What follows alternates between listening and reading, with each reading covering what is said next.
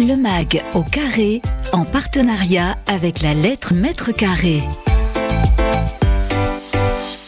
Bonjour à tous, bienvenue sur Radio Imo. Ravi de vous retrouver en ce chaud mois de juillet pour ce tout nouveau numéro du MAG au carré. Et comme chaque émission, je suis avec Audrey Jourdain. Bonjour. Bonjour Bérénice. Comment allez-vous? Très bien et vous?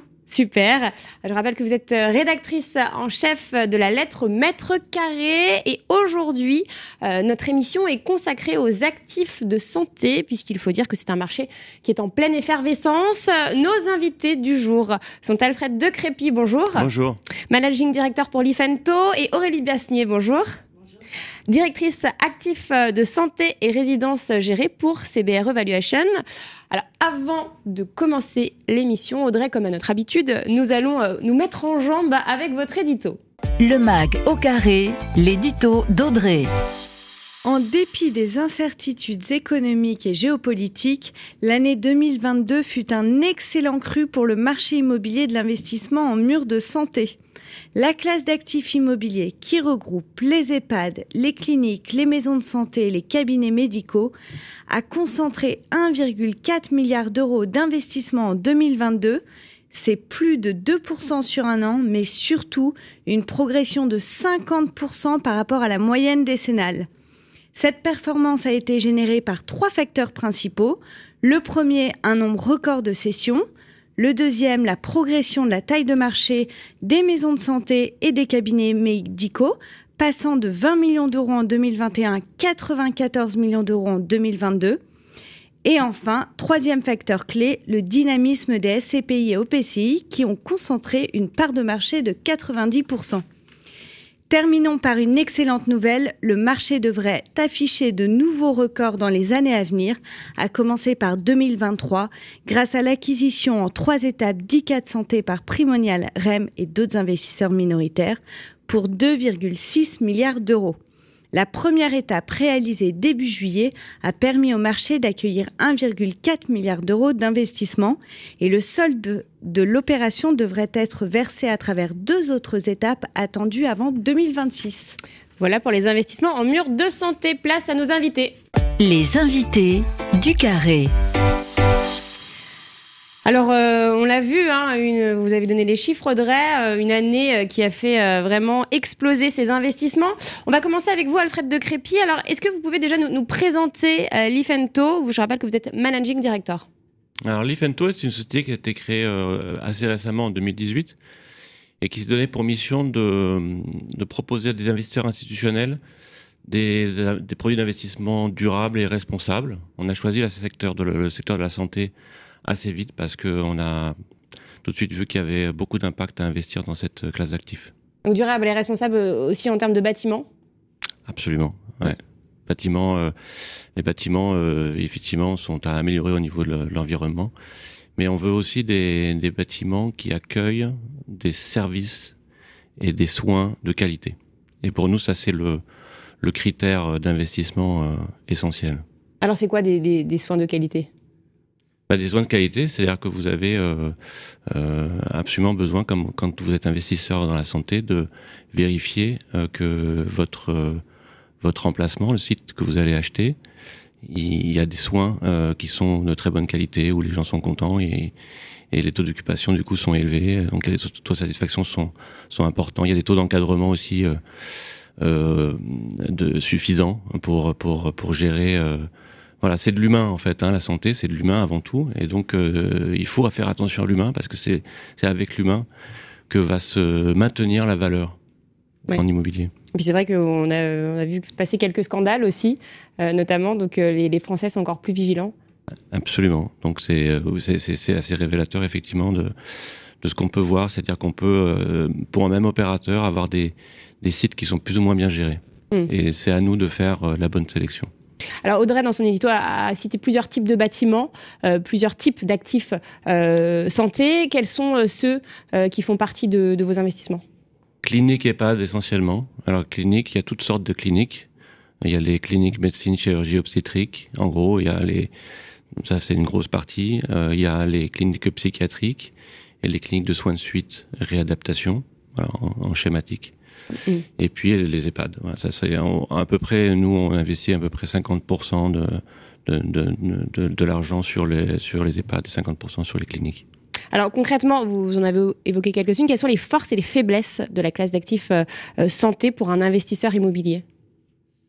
Alors, les, les, la, classe d'actifs santé, euh, ce qui est essentiel pour nous, c'est que elle répond à des, des, besoins fondamentaux, des besoins prioritaires, mm. absolus. Hein. La santé, on l'a vu pendant la période euh, du Covid, c'est vraiment le, la chose la plus importante hein, qu'on a qu'on a à maintenir dans, dans notre société. Donc euh, donc c'est euh, des besoins qui sont absolument prioritaires et qui vont être de qui sont croissants.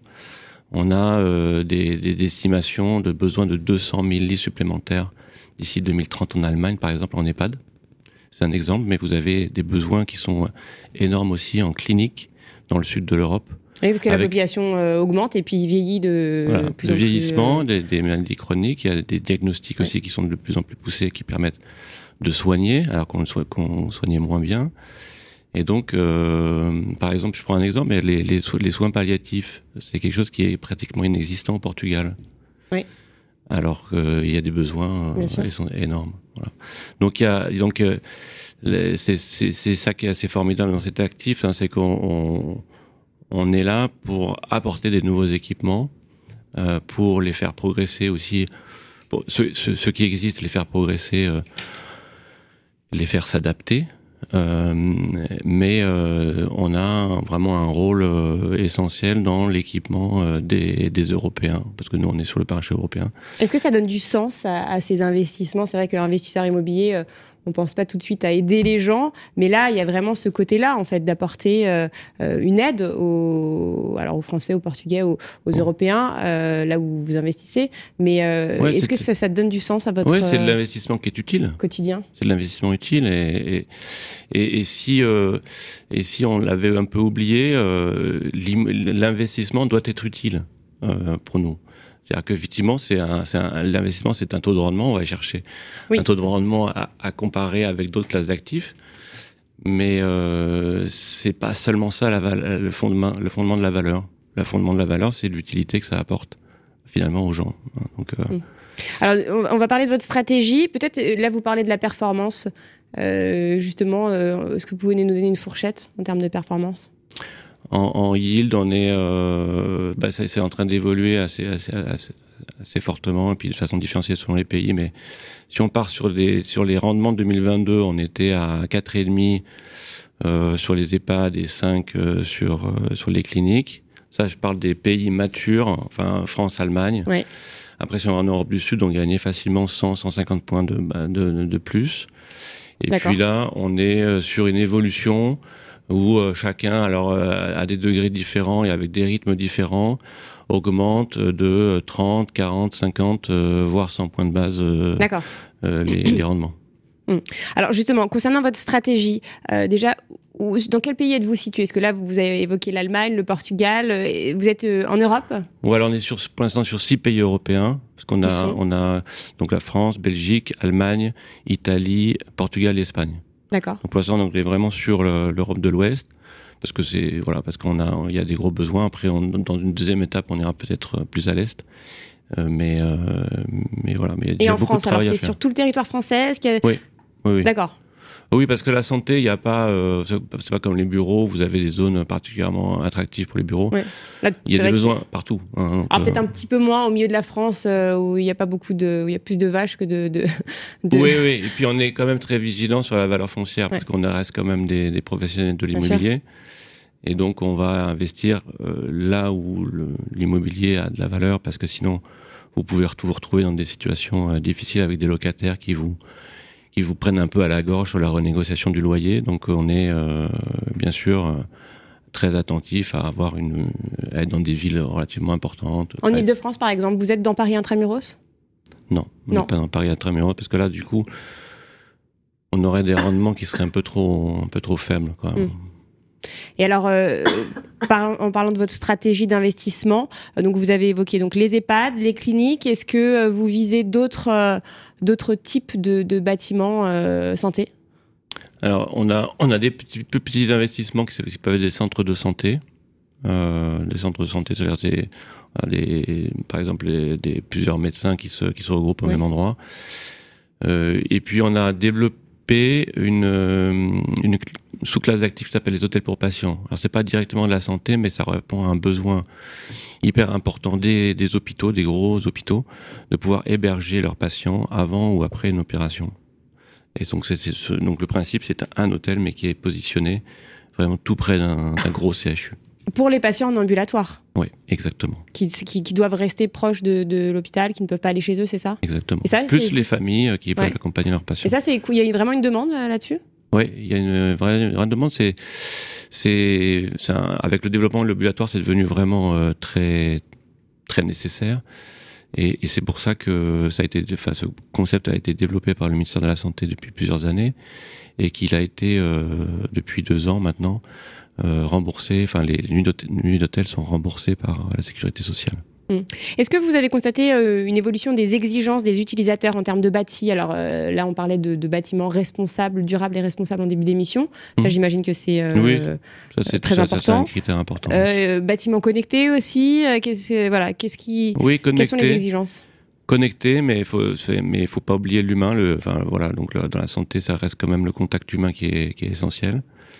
Et, et, puis, c'est, les espaces communs. Il y a besoin de beaucoup d'espaces communs dans dans les EHPAD en particulier. Donc pour que les, personnes puissent se retrouver, c'est ça euh? Voilà, pour avoir des, lieux d'échange, avoir des lieux d'activité euh, et, qui minimisent les, temps de, trajet entre dans, le bâtiment. Du coup, on fait souvent maintenant des, espaces communs par étage pour éviter euh, de passer beaucoup de temps dans les ascenseurs pour les patients, mais aussi pour le personnel soignant. Et ça, j'imagine que vous travaillez avec des architectes, vous réfléchissez à chaque euh, projet? Oui, absolument. Ouais, tout à fait. Donc, on a, on a un très beau projet, par exemple, en ce moment, à Busto Arcisio, c'est près de Milan. Ouais. On va pouvoir construire 240 euh, lits d'EHPAD.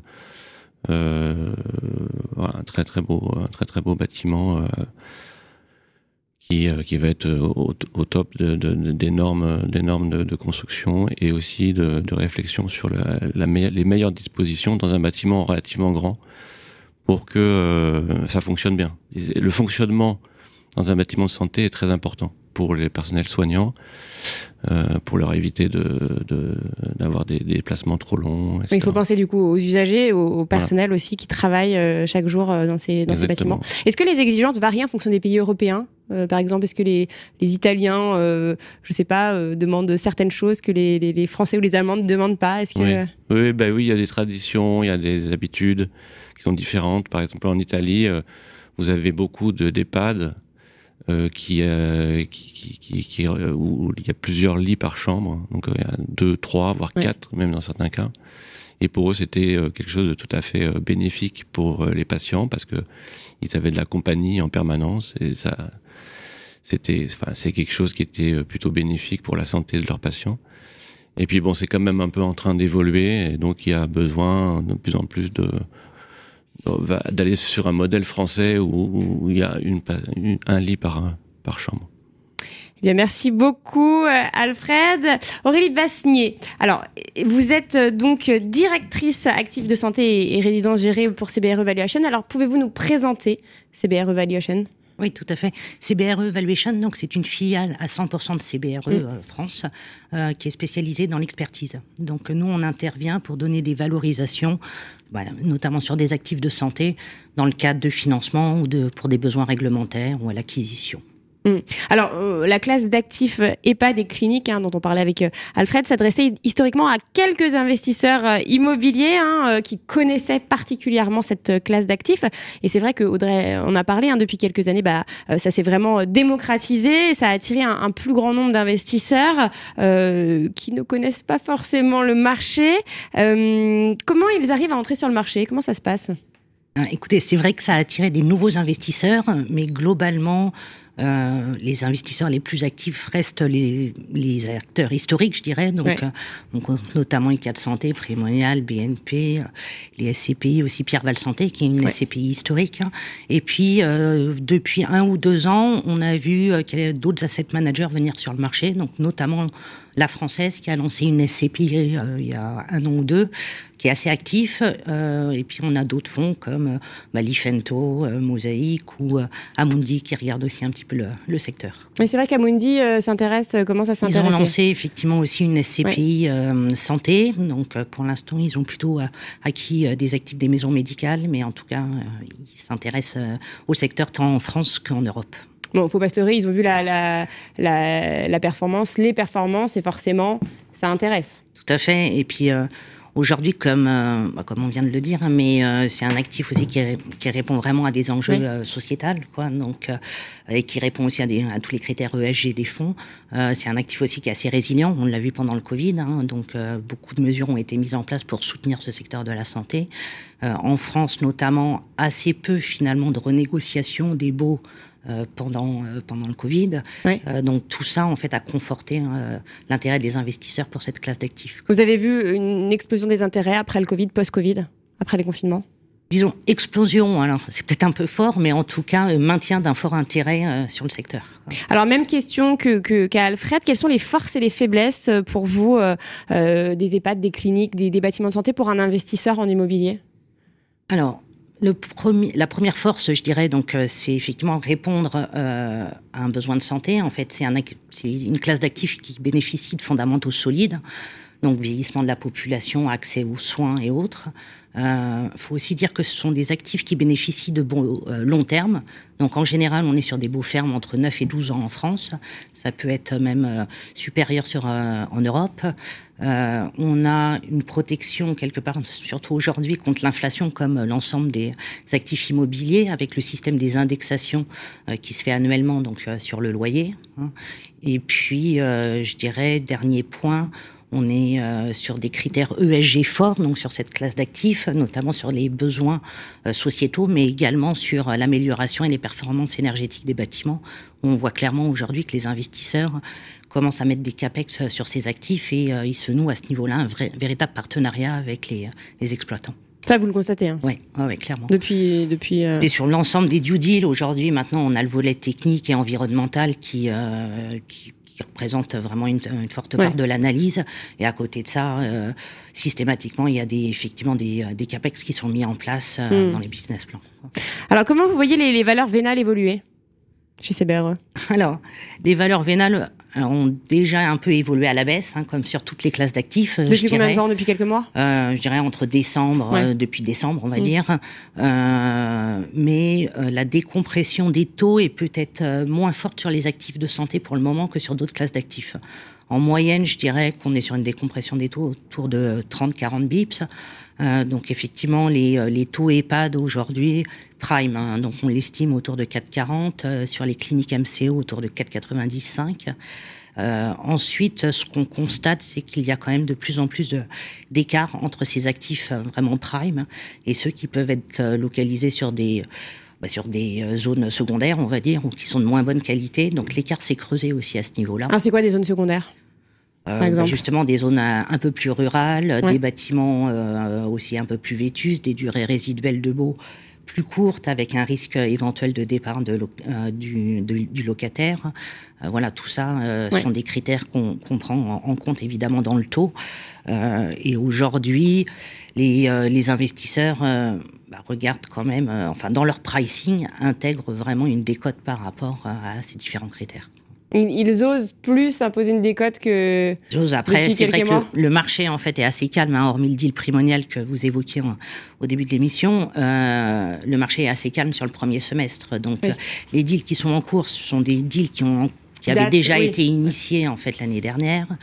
Euh, donc on attend un peu de voir. ce qu'on constate, c'est sûr qu'il y a une attente un peu différente entre acquéreurs et vendeurs comme sur les autres classes d'actifs. Donc vous pensez pour ce deuxième semestre, vos prévisions, c'est euh, relativement calme également, pareil pour euh, début 2024 euh, je, pense effectivement sur l'ensemble de l'année 2023, là on assistera à un attentisme un peu du marché pour voir comment, comment tout ça se positionne.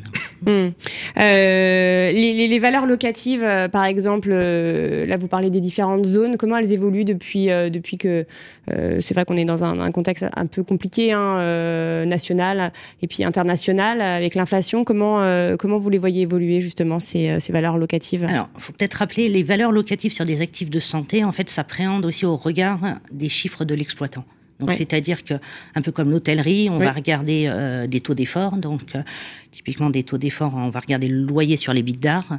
Euh, donc, historiquement, sur les EHPAD, on était sur des ratios entre 45-55%, sur les cliniques, 35-45 à peu près. Aujourd'hui, ce qu'on constate, c'est que les exploitants, notamment sur les chiffres 2022, ont dû faire face en fait à une hausse des coûts d'exploitation, euh, notamment avec euh, la hausse des coûts salariaux, euh, la hausse des coûts énergétiques, des matières premières. Donc en fait, on affiché un EBITDA un peu globalement en retrait. Quoi. Donc c'est vrai que ce taux d'effort hein, qu'on regardait et, qui était fixé dans ces fourchettes-là, au cas par cas, peut augmenter mmh. aujourd'hui. Donc toute l'idée, c'est de savoir s'il est tenable sur le long terme pour l'exploitant. Donc, on est aussi en train de voir euh, sur 2023 avec les différentes euh, revalorisations salariales, enfin euh, tarifaires, pardon, comment vont évoluer les chiffres. Mais aujourd'hui, on va dire que les exploitants peuvent encore payer les loyers sur la grosse majorité des portefeuilles, en tout cas ce que nous on évalue chez CBRE. et ce qu'on constate, c'est que généralement au renouvellement, l'exploitant en fait arrive à maintenir quasiment le loyer en place, sauf cas particulier, euh, à condition aussi qu'il accompagne à nouveau l'exploitant avec des développements de capex euh, pour l'amélioration des sites, euh, notamment sur les cliniques ou sur les EHPAD. Hmm. Et alors, au sein des, des cliniques, est-ce que les investisseurs ont des préférences en termes de MCO, etc préférence, alors je dirais que ça, ça dépend plus euh, des, vraiment des investisseurs. En fait, il y a qui sont, euh, qui sont moins nombreux hein, depuis le début de l'année. Oui, exactement. Euh, les investisseurs historiques, notamment ICAD, Primonial, BNP, en fait, ont toujours investi sur l'ensemble des classes d'actifs, donc et toute typologie de cliniques confondues, donc MCO, Psy, SSR. Après, c'est vrai que la les MCO, en fait, ont des plateaux, des gros plateaux techniques, c'est quand mm. même plus difficile dans l'étude du dossier, dans la compréhension en fait euh, du dossier. Donc euh, il y a certains investisseurs qui vont se positionner essentiellement sur des euh, cliniques psy SSR qui euh, sont peut-être moins spécifiques en termes d'équipement, en termes de bâti. Euh... Parce que psy, il y, a beaucoup moins d'équipements, non? Oui, tout à fait. En fait, il n'y a pas, si vous voulez, toutes bah, les salles d'opération ah ou autres. C'est plutôt quoi, des médecins les, les, les, principaux coûts, c'est quoi les, médecins les... Ouais, ce sont des, en fait, euh, il y a de l'hébergement, donc euh, et après, ce sont des salles d'activité, des, des bureaux mm. de consultation, des choses comme ça. Donc, c'est vrai qu'il y a moins quand même d'équipements techniques et sur donc moins de consommation d'énergie aussi. Oui, oui c'est lié aussi. Et en revanche, sur le SSR, on peut voir des, euh, des SSR avec des gros plateaux de rééducation ou de la balnéothérapie. D'accord. Ouais, donc, euh, donc, pas de préférence a priori, enfin peut-être un petit peu pour les. Oui, je dirais que historiquement, les, les, investisseurs qui étaient juste présents sur les EHPAD vont plus facilement aller sur de la psy de la SSR que vraiment sur des cliniques MCO qui sont un peu plus techniques. Hmm. Est-ce que, euh, peut-être dernière question, comment vous voyez euh, évoluer le secteur? Est-ce que, euh, pour, les années à venir? Bah, Écoutez, comme, comme on l'a dit, hein, je pense que de toute façon, le secteur est là pour répondre vraiment à des besoins fondamentaux. Hein. c'est très important pour la population, l'accès aux soins, le bien hmm. vieillir. Donc je pense que le secteur a encore des belles années devant, devant lui.